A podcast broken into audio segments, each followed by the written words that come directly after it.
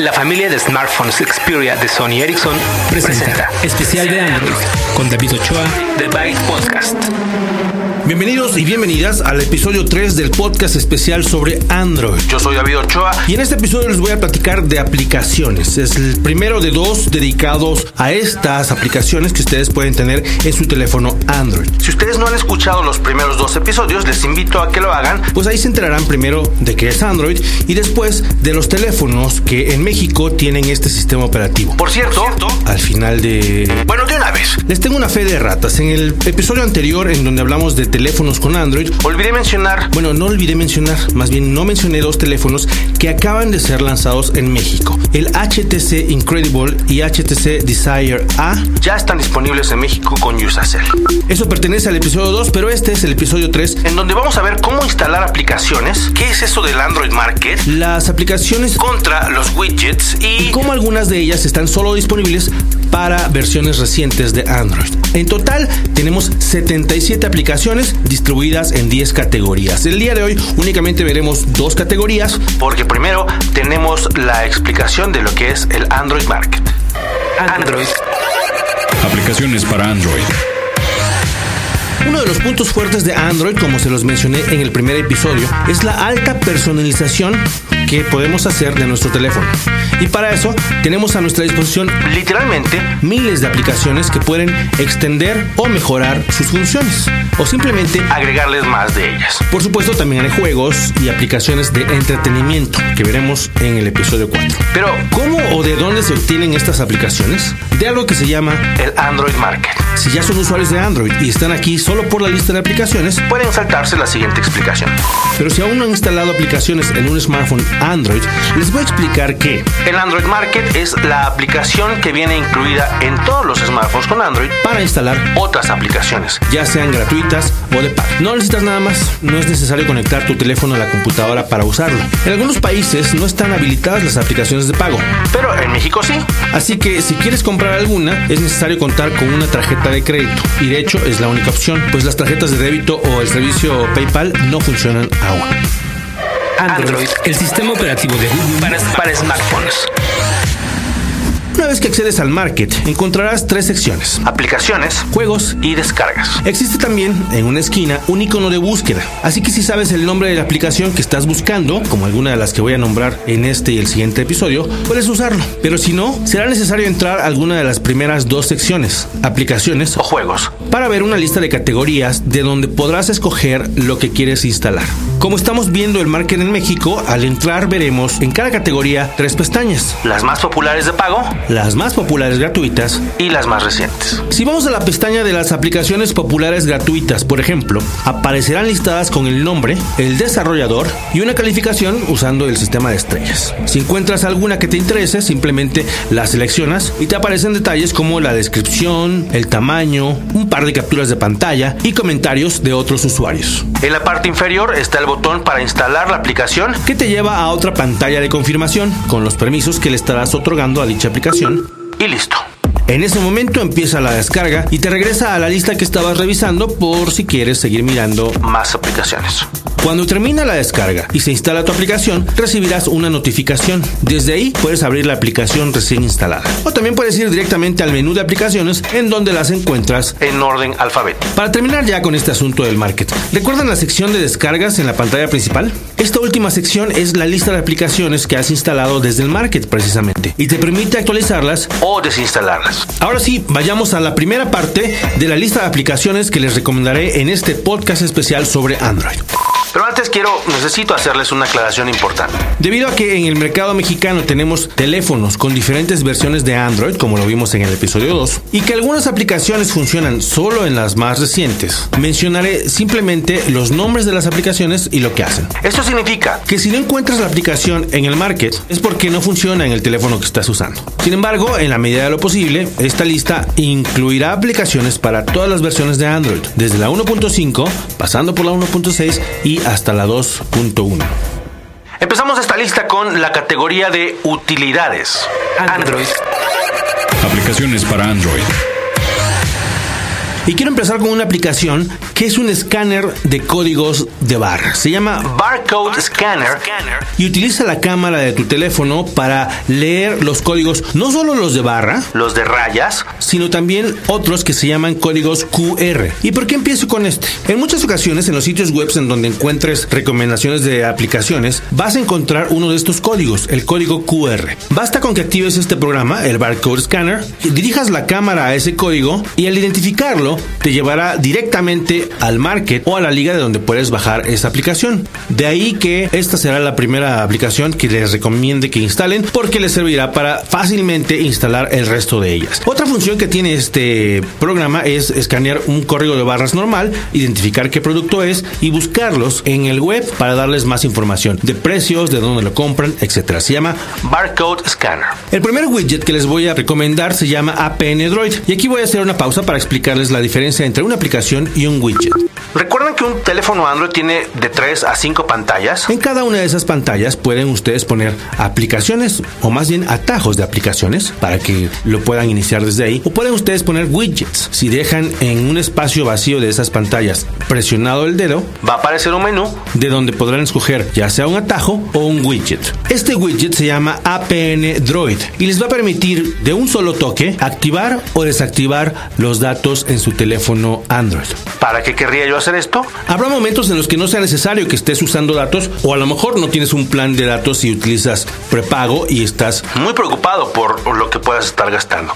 Con este APN Droid, después de instalarlo en la pantalla de tu preferencia, lo activas y lo desactivas con un solo toque. Es un widget. Es decir, no es una aplicación, es más, ni siquiera aparece en el menú. La única manera de que aparezca, de que lo vean, es instalándolo como widget. Supongamos que a las 11 de la noche te acuestas y no quieres que siga gastando datos, que cheque mail durante la noche o que te moleste en el Messenger que estás usando en tu Android. Simplemente lo desactivas con un toque. A la hora que te levantes, lo vuelves a activar y ya tienes todos los datos de nuevo en tu teléfono.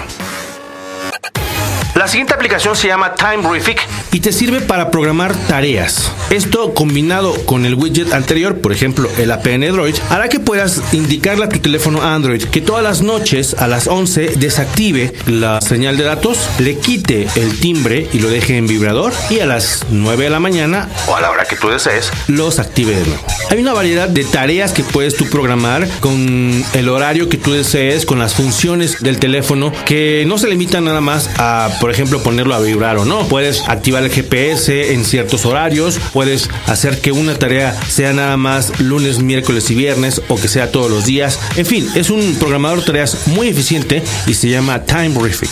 Phonalizer. Esta aplicación les muestra estadísticas de sus llamadas y sus mensajes de texto SMS. Después de un tiempo de estar instalado en el teléfono, les dirá cuáles son los números a los que más llaman, a los que más mandan mensajes y los horarios, entre otras cosas. Esto les sirve para, por ejemplo, decidir cuáles son los números que merecen estar en sus números frecuentes. Les sirve también para saber si reciben cierta cantidad de mensajes y si envían cierta cantidad de mensajes para que ustedes programen, no sé, pueden comprar un plan de SMS si utilizan más de 300 o si llegan a 500, dependiendo de eso. Phonalizer les da toda esta y se las recicla mes por mes. 3G Watchdog. Para aquellos que necesitan vigilar que no se pasen de cierta cantidad de datos de 3G, esta aplicación les sirve para indicarles de manera visual cuánto llevan gastado. Supongamos que su corte es el día 10. Le instalan el 3G Watchdog, le dicen a partir de este día, cuéntame 500 megabytes, que es más o menos la política de uso justo en Telcel en la mayoría de los planes más por menos internet, por ejemplo. A partir de ese momento, ustedes verán un icono o un widget, el que ustedes decidan, con un color. Mientras esté en verde, no tienen de qué preocuparse. Cuando esté en amarillo, ya necesitan poner la atención y en rojo les indica que ya se acabaron los megabytes o el gigabyte o la cantidad de datos que ustedes asignaron. Pueden ustedes programarlo para que llegando a un porcentaje, no sea el 90%, automáticamente se corte. Todo eso lo hace el 3G Watchdog. Otra aplicación que me gusta mucho se llama AnyCut, que les permite programar en su en cualquiera de las pantallas en donde pueden poner atajos, un atajo de cualquier tipo. No estamos limitados a los ya existentes, sino pueden ustedes, por ejemplo, poner la foto de una persona de, su, de sus contactos y llamarle directamente y llamarle directamente con ese, eh, con ese atajo. Pueden ustedes poner llamada directa, pueden ustedes poner mensaje SMS directo, en lugar de estar paseándose por los menús, vamos a abrir mensajes, vamos a poner mensaje nuevo, vamos a escoger persona en la lista de contactos. Si ya saben a quién se lo van a mandar, lo ponen ahí en una de las pantallas la ayuda del Anycot y tienen llamada directa o mensaje directo o cualquier combinación que se les ocurra. Y además pueden ustedes cambiarle el icono a lo que ustedes quieran. Se llama Anycot. Si necesitan ustedes administrar los contenidos de su teléfono, los que normalmente están en la tarjeta micro SD, necesitarán un administrador de archivos. Las fotografías, los archivos que descargan, los documentos que pasaron o la música que movieron de un lugar a otro, de su computadora al teléfono. Todo esto lo pueden manejar con el Astro File Manager. Existen diferentes versiones de administradores de archivos, pero este es el que les recomiendo porque es uno de los que más me gustan. En general, en la mayoría de los programas tenemos diferentes versiones y ustedes tendrán que escoger la que más les guste. Yo les recomiendo Astro File Manager si necesitan un administrador de archivos para su Android. Otro widget que no verán ustedes en el menú de aplicaciones, sino lo tienen que poner en una de las de sus pantallas, es el Battery Widget. Es algo muy simple. Les proporciona de manera visual y rápida la información referente a su batería. La pueden ver ustedes en verde y encima el porcentaje. O la pueden ver ustedes ya en rojo cuando necesitan recargarla. Además de eso, si ustedes tocan ese widget, tendrán acceso rápido y directo a las configuraciones del Wi-Fi, del Bluetooth y del GPS para que los activen o desactiven de manera rápida. Muy simple, pero muy útil. Se llama Battery Widget. Tenemos otro, otra aplicación que se llama Wi-Fi Analyzer que les permite ver cuáles son las redes de acceso Wi-Fi que tienen a su alrededor, escoger la que más señal tenga y en general analizar precisamente las redes que están a su alrededor. ¿Para qué lo querrían usar? A lo mejor para encontrar un canal que asignarle a su modem, al modem alámbrico que tienen en su casa, en su oficina, pero están rodeados de otros y entonces la señal no es muy buena. Ustedes pueden ver cuáles son los canales que están más libres, cambiarlo y entonces disfrutar más de esto. O simplemente para ver cuáles son las redes alrededor que están abiertas, cerradas, cuáles son las direcciones uh, MAC y todo ese, ese, tipo de cosas. Se llama Wi-Fi Analyzer. Y finalmente les voy a recomendar un programa que se llama Launcher Pro. Este es un programa que básicamente sustituye el Home cuando ustedes en su teléfono apretan el botón Home, estén donde estén, los lleva a la pantalla principal, desde donde pueden moverse a pantallas laterales, que es donde ponemos los widgets y los atajos. Bueno, en algunos teléfonos son tres pantallas, en algunos son cinco y en muy pocos son hasta siete, por ejemplo. Si ustedes instalan el Launcher Pro, no importa eh, cuál teléfono sea, pueden tener tres, cinco, siete o nueve. Ustedes escogen. Pueden tener diferentes maneras de acomodar sus eh, aplicaciones, pueden tener como, como cajones donde poner esas aplicaciones, pueden tener mucho más flexibilidad que les otorgan normalmente los programas que vienen en su Android normal. Se llama Launcher Pro y es la última de la categoría de utilidades. Android, Android el sistema operativo de Google para, para smartphones. Ya para cerrar este episodio tenemos la categoría de comunicación, en donde les voy a dar una serie de programas que sirven para la misma función, pero a ustedes les tocará probarlos y elegir el que más les guste. La primera categoría es mensajeros. Si ustedes tienen una cuenta de su de, Messenger, el MSN Messenger, el Yahoo Messenger o el Google Talk, pueden ustedes instalar un solo mensajero para administrar todas estas cuentas. Por ejemplo, el Fring, el Nimbus o el Mivo. Todos ellos están disponibles en el market, hacen básicamente lo mismo y y ustedes eh, escogerán el que más les guste. Fring, Nimbus, Mivo. En, en, algunos, en el Fring y en el Nimbus, por ejemplo, tienen hasta la manera de poner su cuenta de Skype.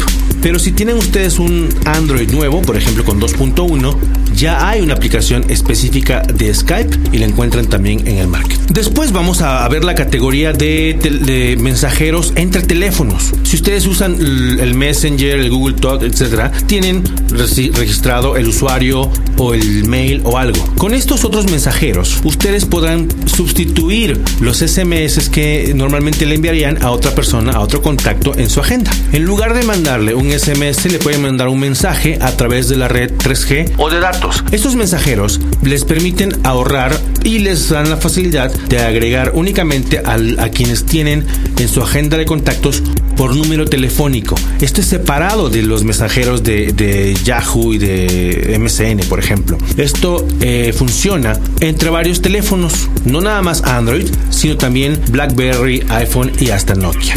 Las dos que les voy a recomendar se llaman WhatsApp y Ping Chat. Ping Chat funciona en más teléfonos que el WhatsApp porque el WhatsApp requiere 2.1, pero es básicamente lo mismo. ¿Quieren ahorrar en SMS y comunicarse con otros teléfonos que ustedes ya conocen?